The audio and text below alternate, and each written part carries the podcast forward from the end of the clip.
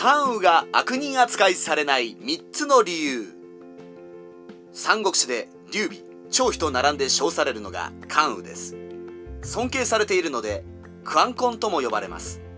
赤い顔に美しいひげ義を貫く心あまたの武勇どれをとっても称賛に値します。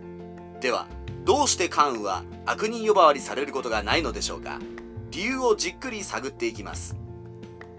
桃園のちぎりによって劉備関羽張飛の3人は義兄弟となりました。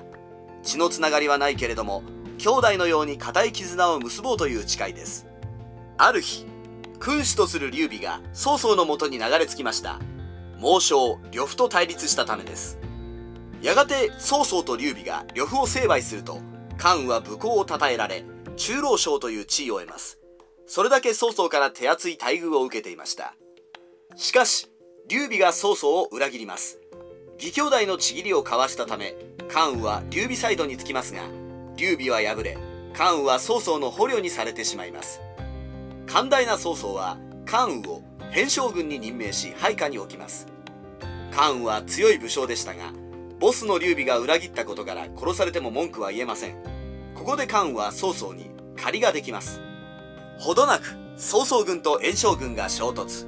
関羽は顔料討伐を命じられます。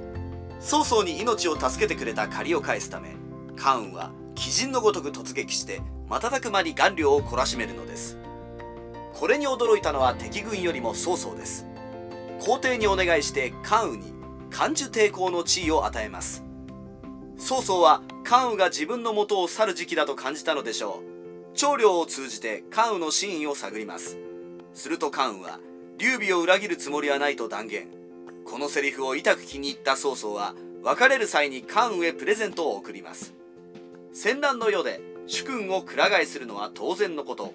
一歩間違えば自分の命も危うくなるからです。ところが関羽はいつまでも義兄弟の劉備を裏切ることはありませんでした。曹操の贈り物を丁寧に辞退します。こうして儒教の精神が宿っている中国において関羽の行いはお手本とされたのです。関羽の伝説は三国志という歴史の枠では収まりません。以後の中国において尊敬するべき武将として奉られ官邸廟まで建設されます。明朝や清朝では神様に相当するありがたい名前を与えられ関羽は信仰の対象へと変わります。清朝では政治的理由で関羽が祭り上げられた側面も否めませんが庶民の間でも人気が維持され狂劇の演目でも登場するようになります。もう一つ。中国で敬われる人物に孔子がいます。孔子廟も官邸廟と同じく建てられますが中国共産党によって破壊の浮き目に遭います。そして中国大陸には官邸廟だけが多く残ったのです。また関羽はそろばんを発明したとも言われ商人の間では商売の神様として慕われています。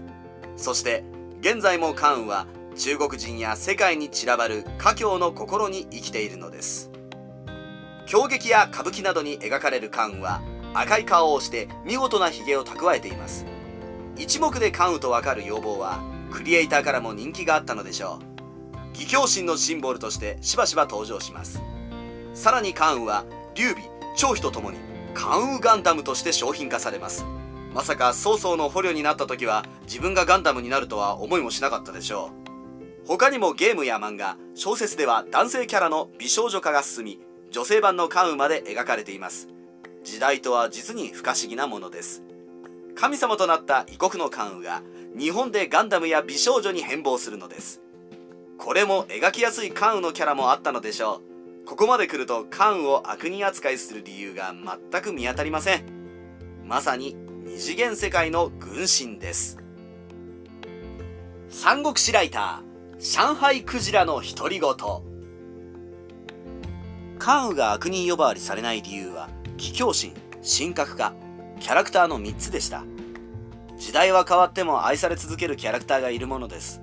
もちろんゲームや漫画では脚色されることもありますが実際に活躍した歴史がなければ描かれることもなかったでしょう。こうして関羽は21世紀も日本社会で清流円月島を振るっているのです。